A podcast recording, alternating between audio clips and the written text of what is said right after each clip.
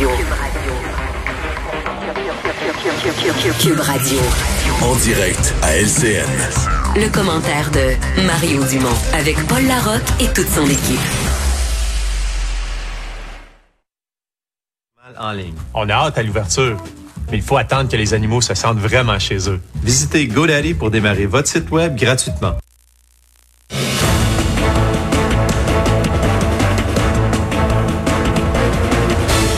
Mes collègues Emmanuel Latraverse et Mario Dumont se joignent à nous maintenant. Euh, bonjour Emmanuel, salut Mario que je joins dans son studio de Cube Radio tout juste avant ses vacances. Salutations à, tes auditeurs euh, Mario. Euh, si vous le voulez Emmanuel et Mario, on va aller tout de suite joindre Alain Laforêt parce que une journée très très intense aujourd'hui autant à Ottawa mais d'abord à Québec. Alain parce que c'est la, session est maintenant terminée, une fin acrimonieuse, abrupte des travaux donc il n'y a pas d'entente. Oubliez ça le projet de loi 61 auquel, auquel tenait le gouvernement Legault. Ouais, et ça a été une journée en dentille. Là. Euh, très tôt ce matin, euh, entre autres, euh, Gaétan Barrette, qui est le porte-parole en matière euh, de sécurité, en matière de transport. J'ai demandé un papier, c'est pas le bon, c'est pas grave. Je vais essayer de vous le résumer quand même. bref, ce que je vous disais, c'est que Gaétan Barrette est venu ce matin nous dire que lui, il était prêt à faire une concession, entre autres, scinder le projet de loi en deux, faire en sorte qu'on adopte le volet économique, mais qu'on le gouvernement retourne à sa table à dessin pour revenir à l'automne avec d'autres choses. Écoutez, ça a été euh, des discussions, euh, des débats. Euh, il y a eu une sortie aujourd'hui, entre autres, de cinq ministres. Et Sonia Lebel, qui était réclamée par les oppositions, qui est venue dire il n'y a pas de problème d'intégrité. Ils sont venus expliquer pourquoi on voulait faire adopter le projet de loi, entre autres pour accélérer les délais. Et, finalement, à 13 heures, ça a une fin de non-recevoir. Il n'y a pas eu d'entente. Les travaux sont reportés au 15 septembre prochain à 15h40. Bref, on, met ça sur pause et euh, le gouvernement ne pourra pas réduire les délais. Mais attention, il y aura quand même des projets de construction au cours de l'été. on va lancer des projets pour des écoles, euh, pour euh, la rénovation de CHSLD. Mais le président du Conseil du Trésor, lorsque je lui ai posé la question, a dit quelque chose. Vous allez l'entendre. Écoutez la suite. Il y a une urgence de rénover nos CHSLD, de bâtir des nouvelles maisons des aînés. C'est urgent, puis on devrait travailler tous ensemble à commencer à construire dès cet été. Malheureusement, ça ne sera pas possible. Que ce que ça prend, c'est des aides financières directes pour aider nos restaurateurs, pour aider nos petites PME dans toutes les régions du Québec. Au lieu de ça, on fait des prêts puis des garanties de prêts. Encore une fois, une entreprise qui fait faillite ne rembourse pas de prêt. Avec ce qui vient d'arriver, là, oubliez ça, la ligne bleue, là. Oubliez ça, là. C'est très clair. Alors, c'est pas juste de dire est-ce qu'on va construire ou pas une école. On va continuer de planifier nos écoles. On va essayer d'aller le plus rapidement possible. Mais les aménagements qu'on demandait nous permettaient d'aller plus rapidement.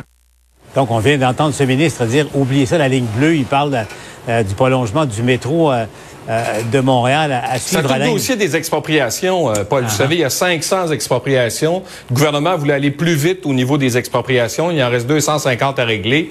Et on, ne cesse de dire depuis deux semaines que ça prend quatre ans là, pour arriver avec des décisions au niveau de l'expropriation. Ça, ce sera pas possible, mais on va revenir à l'automne avec le projet de loi. Si on n'arrive pas à s'entendre avec le gouvernement, vous connaissez la suite, il sera adopté sous bail. Par ailleurs, euh, Alain, je le disais, le ton très acrimonieux, là, euh, la, trêve n'a euh, pas duré longtemps en politique québécoise. On l'a vu au cours de la semaine et enfin des deux dernières semaines. Mais là, il est arrivé un incident en chambre entre Pascal Bérubé et François Legault. Ces deux-là étaient très, très proches. Il y, a, une époque pas si lointaine. Et là, il y a eu une, réconciliation de ces deux-là à l'Assemblée nationale au moins, il y a eu un moment où il y a eu un peu de tendresse dans le Salon Bleu.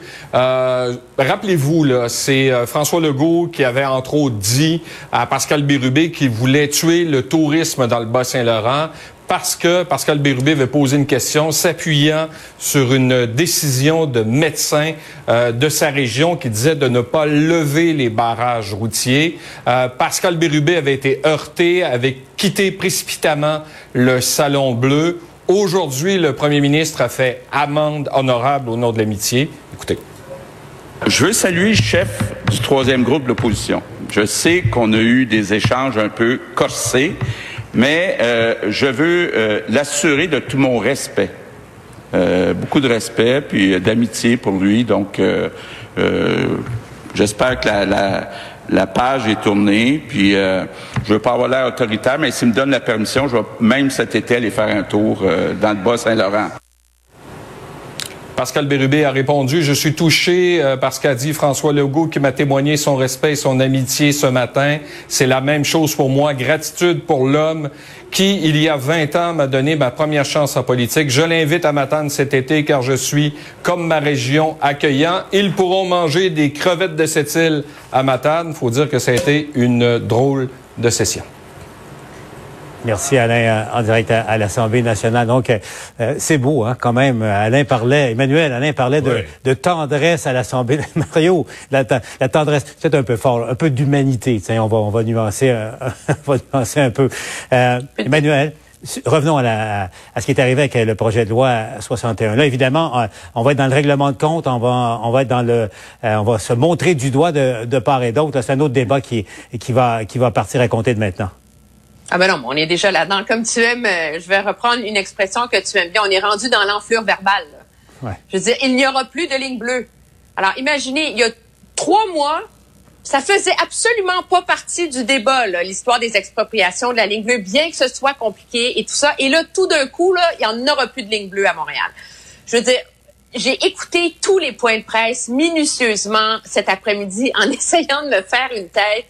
Et quand on est rendu que les politiciens passent plus de temps à faire le procès d'intention les uns des autres, euh, c'est vraiment, vraiment malheureux. Moi, je pense que de part et d'autre, il y a une part de responsabilité là-dedans. Mhm. Le gouvernement, pour avoir lancé ce débat-là de manière autoritaire et tout croche, et pour avoir euh, traîné l'héritage d'un an et demi de baillons et de mauvais rapports, et l'opposition a raté une belle occasion aujourd'hui de donner la chance aux coureurs.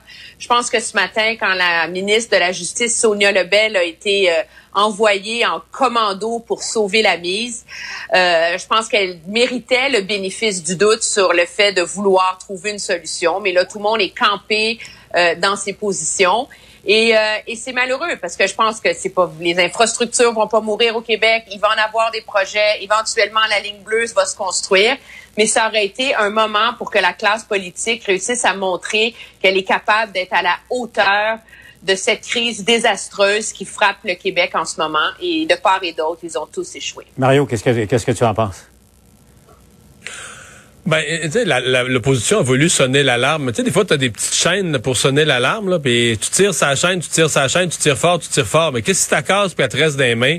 Là, euh, t'es pas bien ben avancé. moi, je considère que c'est ça qui est arrivé à l'opposition. Euh, ils ont voulu jouer fort et ils ont...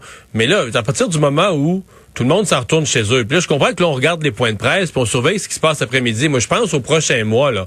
La, vie va continuer. Effectivement, il y a des projets qui vont se réaliser quand même. Mais c'est là que l'opposition a plus de gains. Parce qu'à moyen terme et à long terme, euh, je veux dire, euh, on, on connaît l'ajout parlementaire. Euh, l'opposition, les trois partis d'opposition, pour au moins un an à venir, peut-être jusqu'à la prochaine élection, ne pourront plus jamais se plaindre qu'un projet se réalise pas pourront plus. Ce qui, est, ce qui est des fois là, un tiers d'une période des questions. C'est long, ça se réalise pas. Vous rénovez pas ceci, vous rénovez pas cela. Là, tout ça n'est plus accessible à l'opposition parce qu'à chaque fois, mettons, prenons un exemple. Chaque fois que Québec solidaire va dire transport en commun, ça prend du transport en commun à toutes les fois, sans exception, ils vont se faire rappeler. On voulait devancer la ligne bleue. Vous avez mené une bataille à l'Assemblée nationale. Vous vouliez pas que ça se fasse. Vous vouliez ralentir ça. Puis là, vous vous relevez un an après. Puis là, vous vous réveillez. Puis là, vous voudriez qu'il y ait des lignes de métro. Ça va être... L'opposition va vivre un enfer parce que une, gagner une guerre parlementaire, ce que l'opposition aurait pu faire cette semaine, c'est que tu obtiens quand même l'adoption du projet de loi, mais avec des modifications, des amendements. Et là, tu es en mesure de dire, ah, grâce à nous, l'opposition, le projet de loi est plein de dispositions qui l'ont blindé contre la corruption. Mais là, à partir du moment où tout le monde s'en retourne chacun chez eux, vient d'avoir une crise épouvantable, ils retournent chacun chez eux dans leur comté, puis le projet de loi sur la relance économique n'est pas adopté. Ils ont tous un peu l'air fous, là. Mais l'opposition aussi, il n'y a, pas de gain pour l'opposition, te bloqué. Bon. Hum.